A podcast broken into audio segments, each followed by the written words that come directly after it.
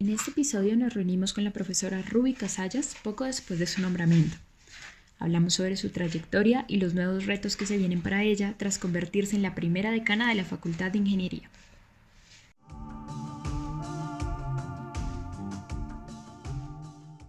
A través de su pasión por la ingeniería de software, ha participado en un enorme número de investigaciones y proyectos. Se ha convertido en una de las profesoras más queridas y reconocidas del departamento y además en una inspiración para muchos de sus estudiantes. Tras una larga trayectoria como ingeniera, profesora y coordinadora de la maestría en ingeniería de software, Ruby Casalla se convierte ahora en la primera mujer decana de la Facultad de Ingeniería de la universidad y hoy la tenemos aquí como nuestra primera invitada.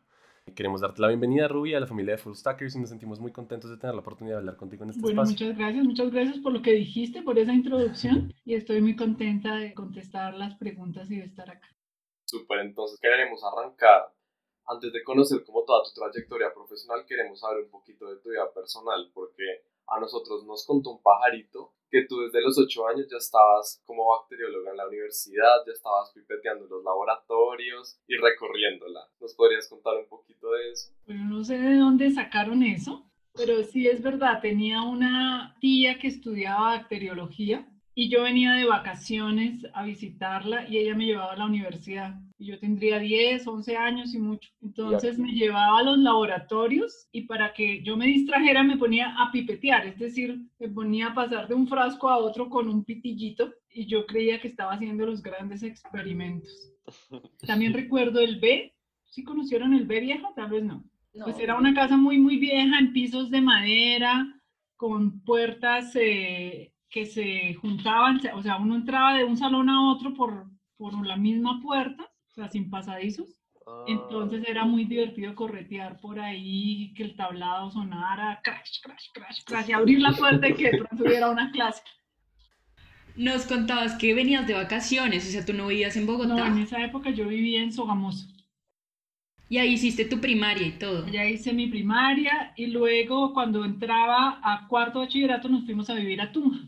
Luego ya a los 17 años ya me vine a vivir a Bogotá y viví en residencias universitarias, de esas de se arrienda un cupo. Súper chévere. Pero una pregunta, ¿a todos los 17 dijiste como lo mío es la ingeniería de sistemas o porque pues dijiste que llegaste acá a la universidad? Pues es que la ingeniería de sistemas en esa época era otro imaginario, ¿no? Nadie sabía muy bien lo que era. Y más o menos la, la cosa era, si a usted le gustan las matemáticas, vaya y estudie ingeniería. Entonces entré a estudiar ingeniería de sistemas sin saber muy bien qué era lo que iba, lo que iba a encontrar. ¿sí? Y tengo una anécdota de primer semestre. Dale. El profesor de introducción a sistemas era el papá de Mario Sánchez. Mario Sánchez, nuestro profesor. Oh, Ok. Oh. Él me dio clase. Y me acuerdo que en el primer parcial de esa materia me saqué 0,6. No. No, No. Pero qué cosas se evaluaban. no recuerdo, no recuerdo muy bien, tenía que ver, había cosas, eh, cosas de geometría, me acuerdo, problemas complejos, pero como más visuales. Yo siempre he sido malísima para eso. Después en segundo semestre tuve que ver una, una materia que era obligatoria para los ingenieros que se llamaba expresión gráfica, que nosotros le decíamos expresión trágica. Yo era, era y creo que lo sigo siendo negada para eso. Ya después en la materia empezamos a ver geometría analítica, que eso ya se puede estudiar. Entonces ya hay como una teoría de eso, pero lo otro que tocaba imaginarse la cosa, no, terrible. que esa, esa clase como que digamos ya no está para nosotros, pero a los de ingeniería. Sí, es que en esa época a todos los ingenieros les tocaba, pues nos tocaba. Oye, pero te sacaste 06 en tu primer parcial de programación. Pero no era en realidad de programación. Programación lo empezamos a ver solo hasta cuarto semestre. Y aprendí a programar, es que lo que les voy a contar les va a sonar de la época de las cavernas. En el contexto de los, de los sistemas es la época de las cavernas. En esa época todavía no había computadores personales, ¿sí? No habían llegado a la universidad. Entonces lo que había era un gran computador que era un, un Borrox, donde uno tenía que llevar las tarjetas perforadas. Entonces uno Oh. tenía que programar las tarjetas, había máquinas de perforación de tarjetas donde uno en cada tarjeta era una instrucción. Las tenía que entregar para que se las procesaran y volver por la tarde para que les sacaran el resultado. O sea, era una vez al día. Y si no compilaba, tocaba volver al siguiente Al, día. al otro día tocaba volver a llevar. Uy, Uno lo que hacía era súper revisar, o sea, la inspección de código sí que funcionaba porque costaba demasiado. Ya luego ya hubo los computadores personales y ya había salas de Apple, de televideos, de otras cosas. Pero ahí recuerdo que si uno quería formatear un CD, le tocaba ir a la oficina a un profesor a entregarle el CD para que él se lo formateara. Yo todavía no entiendo por qué era eso, pero me imagino que debe haber sido muy interesante como vivir todo ese cambio. Oye, pero en esa época pues era así, era como funcionaba, ¿no? Entonces yo me acuerdo que ya con los computadores uno mandaba a compilar, pues, trabajábamos en Pascal y podía ir a la tienda al frente a tomar un tinto mientras acababa de compilar.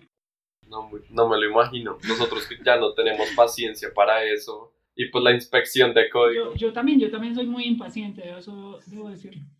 Sí, a uno, a uno no le funciona el código y uno de una ya quiere que le den una solución. Y así fue toda tu, toda, o sea, toda tu carrera, digamos que tú te graduaste y todavía las cosas funcionaban no, así. Después ya, pues lo de las tarjetas se acabó, eso fue como un semestre nomás, y porque ya llegaron los computadores, ya era un poquito más moderno. y después de esa experiencia, tú dijiste, ¿esto no es lo mío? No, no, no, eh, pues fue, fue preocupante, pues porque yo sabía que no me podía ir mal, punto. ¿Sí? O sea, mis papás estaban rascon apenas pagándome la matrícula. Mis papás ambos trabajaban, ellos eran profesores de colegio. Entonces, pues sus salarios no eran eh, exorbitantes. Entonces era rascon apenas. Entonces yo sabía que no me podía ir mal, punto. Y de hecho nunca perdí ninguna materia. Ah, o sea, después de ese 06 lograste pasar la materia. Claro, logré pasar. No, súper bueno. Uy, no, La física 1 me, me quedó el 30% en 1.6 y logré sacarla, sí. No, pero súper bueno. Parece que física ha sido el coco de la universidad desde hace mucho tiempo. Pero, pero, no, mira que después la física 2, que la tomé con el profesor Gómez, era una cosa maravillosa. Todavía tengo mi libro, el libro era un libro bilingüe escrito por Feynman y entonces era todo lo de relatividad y todas esas cosas. Todo eso me encanta. Hoy en día veo todo eso en Discovery Channel.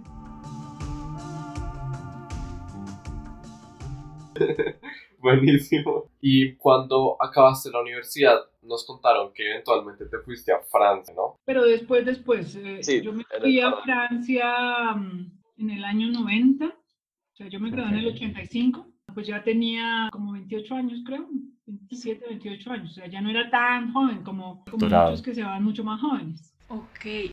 ¿Y qué hiciste entre esos cinco años? Primero trabajé en una empresa de ingenieros civiles y luego volví a la universidad a trabajar como instructora desde el año 87 por ahí.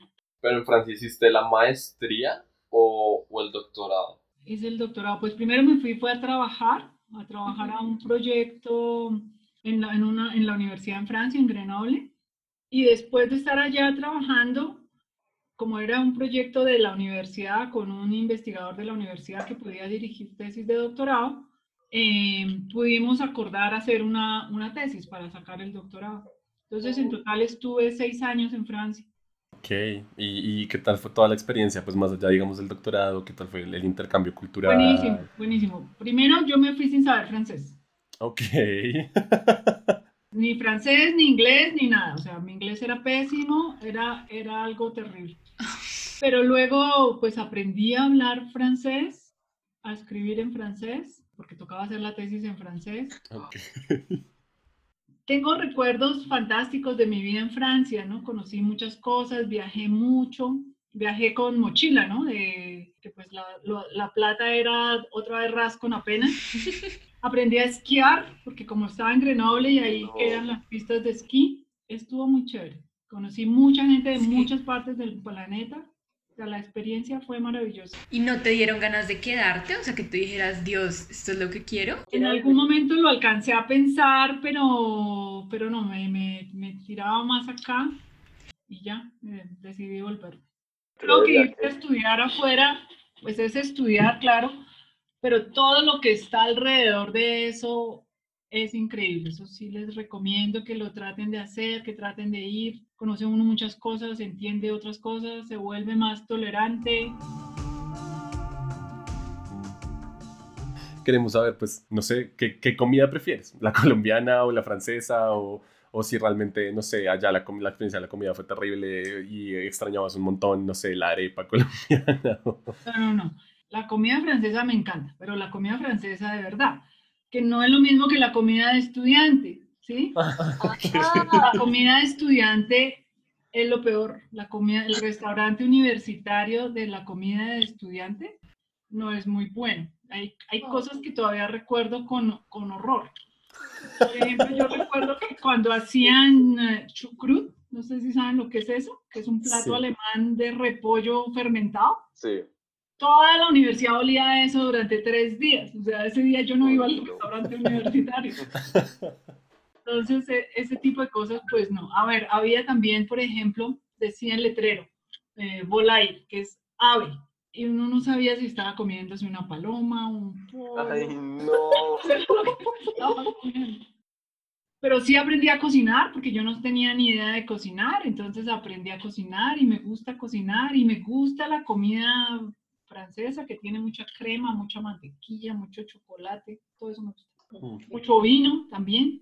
¿Y tú te quedabas entonces en esa universidad? O sea, ¿tu vivienda era dentro de la universidad con algún roommate o algo? No, casi siempre viví por fuera de la universidad, compartí apartamentos, sí. Y ya en una época ya, ya vivía sola, sí. ¿Y compartiste ese apartamento con alguien de, con algún francés?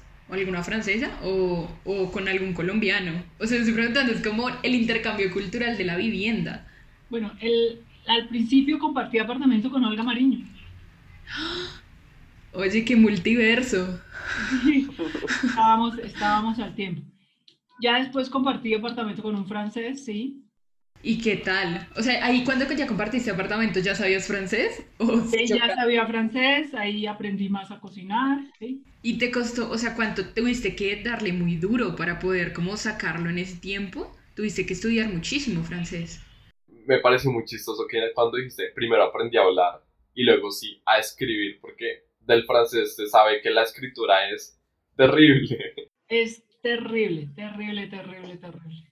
Creo que no, que pues hoy no podría escribir una, pues escribo un correo en francés razonablemente bien, pero si ya me tocara escribir más, ya me cuesta más trabajo. Cuando escribí mi tesis, pues tuve ayuda, que me ayudaran a revisar, a corregir, porque en esa época en Francia no se podía escribir la tesis en, en otra cosa, sino tenía, hoy en día se puede escribir en inglés.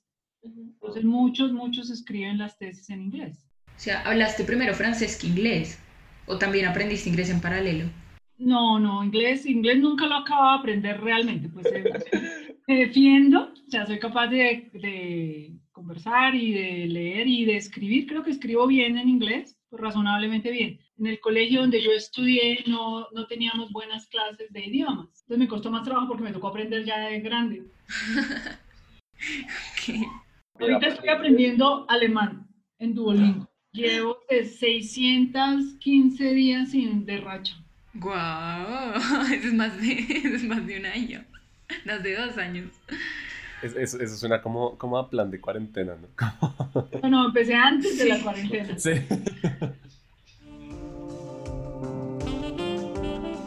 Pero bueno, yo creo que ahí hemos abarcado un poquito eh, la historia de dónde estudiaste tu bachillerato y entonces hiciste el pregrado y los retos que, que venían con eso. Luego te fuiste a Francia, pues hiciste toda tu trayectoria profesional y ahorita estás de profesora. Pensando en eso, que estás de profesora, hablamos con algunos de los estudiantes y entonces ellos nos hicieron la inteligencia de contarnos que tienes un invitadito que sale en varias de las clases y de las reuniones. Entonces como que a veces están en reuniones y ven por ahí al perrito y algunos también nos dijeron como no, Rui ama a su perrito. Entonces queríamos que nos, nos contaras un poquito de la historia con, con Rochi.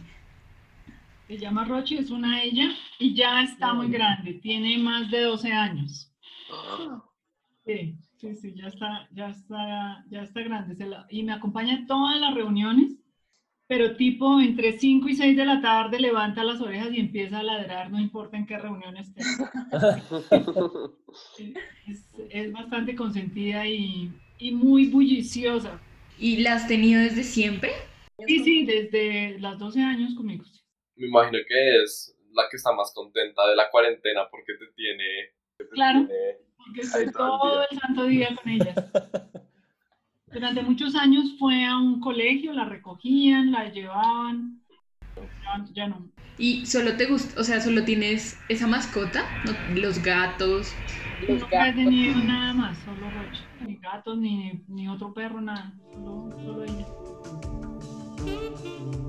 Devolviéndonos un poquito a la parte personal, queremos hacerte una pregunta como de qué haces tú en tus tiempos libres. Y pues este tema es como súper importante porque ahorita en cuarentena, en teoría, me imagino que tuviste más tiempo libre. No tanto tiempo libre, no. Pues yo, yo trabajo mucho porque además me gusta. Sí, o sea, soy un, poco workaholic. Me gusta trabajar, me gusta lo que hago y me gusta estar de lo que más me gusta de, de estar en la universidad y de haber sido profesora tanto tiempo es como el, el estar aprendiendo cosas. Eso es lo que me gusta.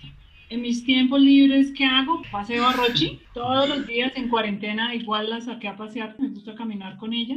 También trato de hacer algo de ejercicios y me gusta leer, me encanta la novela histórica, las historias de los romanos, de los emperadores.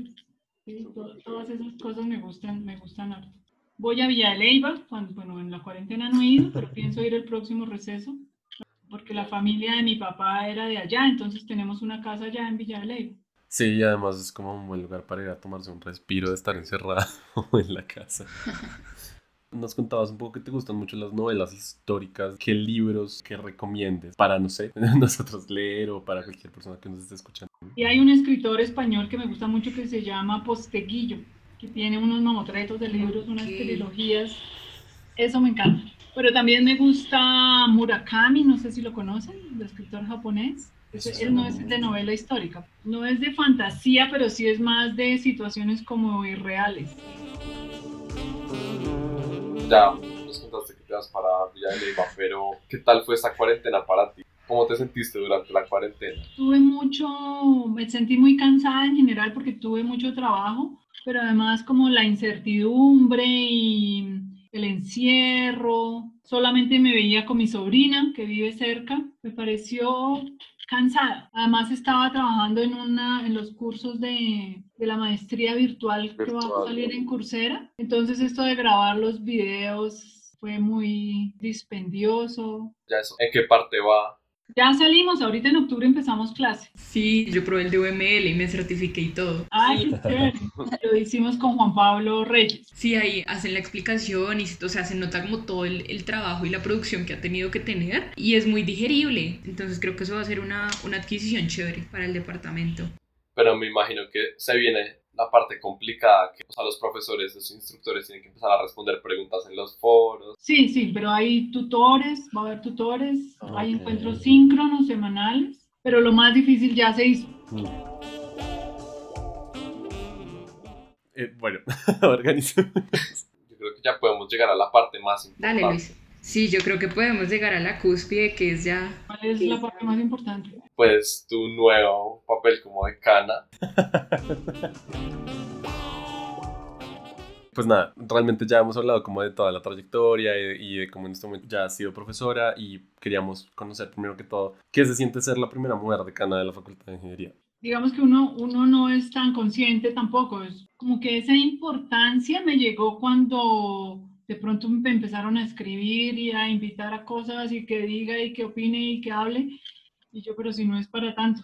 Entonces, claro, cuando se cuenta de que en 70 años no había habido ninguna mujer, sí, pues sí puedo entender que llame la atención. Pero bueno, lo importante no es ser la primera, la primera, sino lo importante creo yo es hacer un buen trabajo y que le vaya bien a la facultad. Eso es, en eso estamos.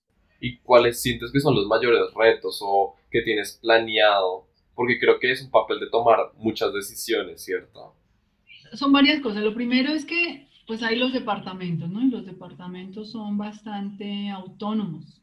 Entonces, no es que un decano sea el jefe, que, que dé órdenes, ni mucho menos.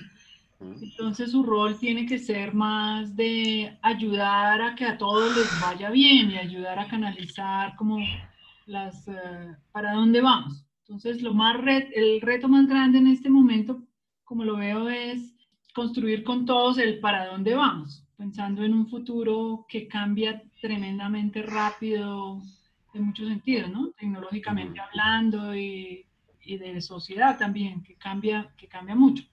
¿Cómo poderles ofrecer a ustedes una formación súper enriquecida, ¿no? Con problemas reales, pero con cosas de computación también de avanzada, con herramientas de analítica, todas esas cosas, con muy interdisciplinar, que aprendan a valorar el trabajar con otros de otras disciplinas. El interés más grande que tengo es como lograr ambientes de aprendizaje que permitan que los estudiantes se preparen para un futuro que va a ser muy incierto. De acuerdo. Sí, sí, totalmente de acuerdo. Digamos que ahorita ya con la pandemia hay que adaptarse muy rápido y hacer cambios rapidísimo. Entonces me parece muy, muy chévere realmente el enfoque que le quieres pues, dar. Y aprender a ser resiliente, aprender a ser conscientes del planeta que está en deterioro, que si no hacemos nada y son ustedes porque es su planeta. Si no hacemos nada, pues vamos a estar en verdaderos problemas yo sí creo que la siguiente pregunta es de las más importantes que vamos a hacer. O sea, tuviste una trayectoria enorme, tienes, tienes todos estos retos adelante, tienes este inmenso camino que has recorrido hasta ahora. Con eso en mente, ¿qué consejo le darías tú a, a la Ruby del pasado? Oiga, estudie, oiga, no se preocupe tanto, que si pudieras comunicarle algo a tu yo de hace 20, 30 años, ¿qué sería? Oigan, no se saque 06 en el parcial.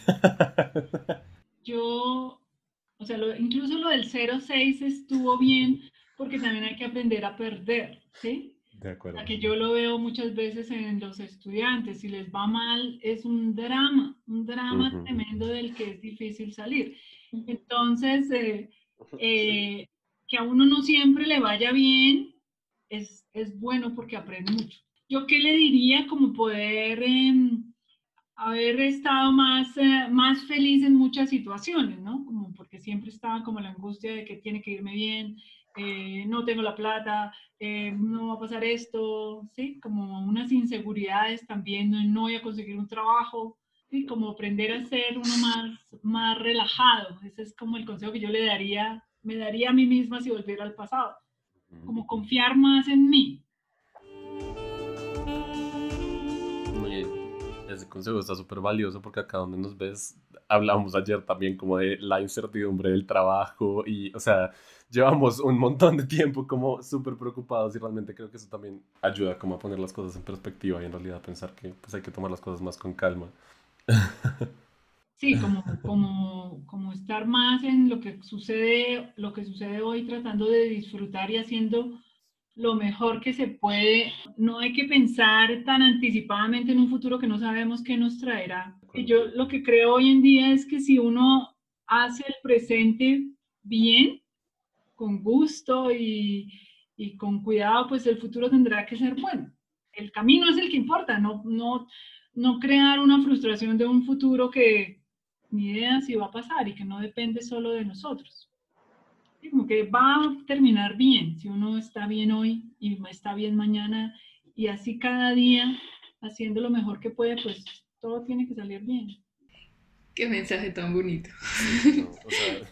Eh, sí, en verdad ayuda. O sea, como que en este momento, más con la pandemia y todo, uno, uno en verdad no sabe qué va a pasar en ningún sentido. Como o sea, hay una incertidumbre como tanto económica como de si voy a conseguir trabajo, si no, si, si la práctica me sale, si no me sale. Y pues ahorita como nosotros estamos en un punto como tan por fuera de la universidad, realmente es un consejo que ayuda mucho porque uno está súper preocupado. Queda mucha calma. Sí.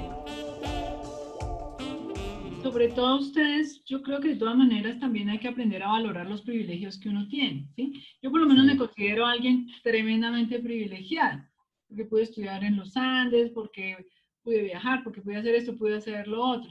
Pero a veces uno no es consciente de sus privilegios. Entonces, aprender a ser consciente de sus privilegios ayuda porque da más confianza, porque uno se vuelve más agradecido con lo que tiene, ¿no? Entonces, eh, termina siendo más feliz. En vez, porque uno siempre puede tomar la actitud de sentarse a renegar, que si esto, que si lo otro, que si tuviera, y se queda ahí cambio, si uno le da la vuelta y piensa en sus privilegios, pues es más chévere. Sí, no, pues en verdad queremos darte las gracias por el tiempo, porque sabemos que estás súper ocupada, llena de reuniones y pues sacando a Rochi, pues, aprendiendo alemán. Digamos que en verdad apreciamos mucho, mucho el tiempo que, que nos diste hoy y nada, realmente tus consejos y todo realmente abren los ojos y nos pues, llevan incluso a pues, mejorar y pensar en nosotros mismos también, cómo podemos sentirnos más felices, como tú dices. Eh, no sé si quieres decir algo, pues como para terminar, como una última recomendación para los estudiantes o no sé, alguna cosa. No, muchas gracias, que muchas gracias por la, por la charla, estuvo muy divertido.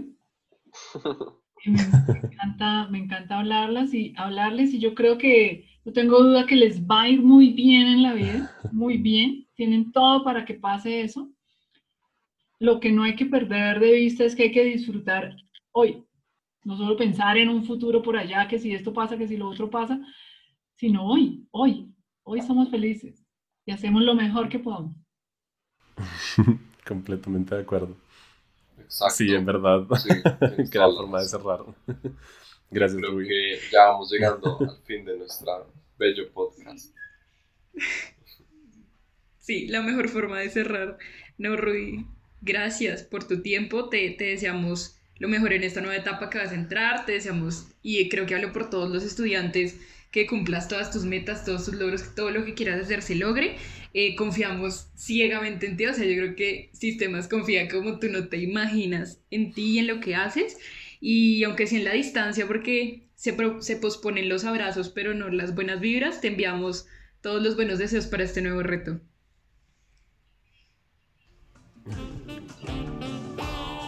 gracias. gracias Muchísimas gracias, Ruby. Que te vaya muy bien. Que estés muy bien.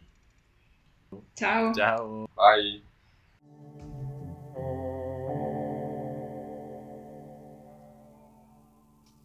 Gracias a nuestra entrevistada Ruby Casallas por ayudarnos con este episodio. La música la obtuvimos de freemusicarchive.org. La escritura y producción estuvieron a cargo de Paula Velandia, Juan Felipe Rubio y Luis Gómez. La edición estuvo a cargo de Juan Diego Ortega y Santiago Arteaga. Gracias por escucharnos y espéranos en una próxima iteración de Full Stackers.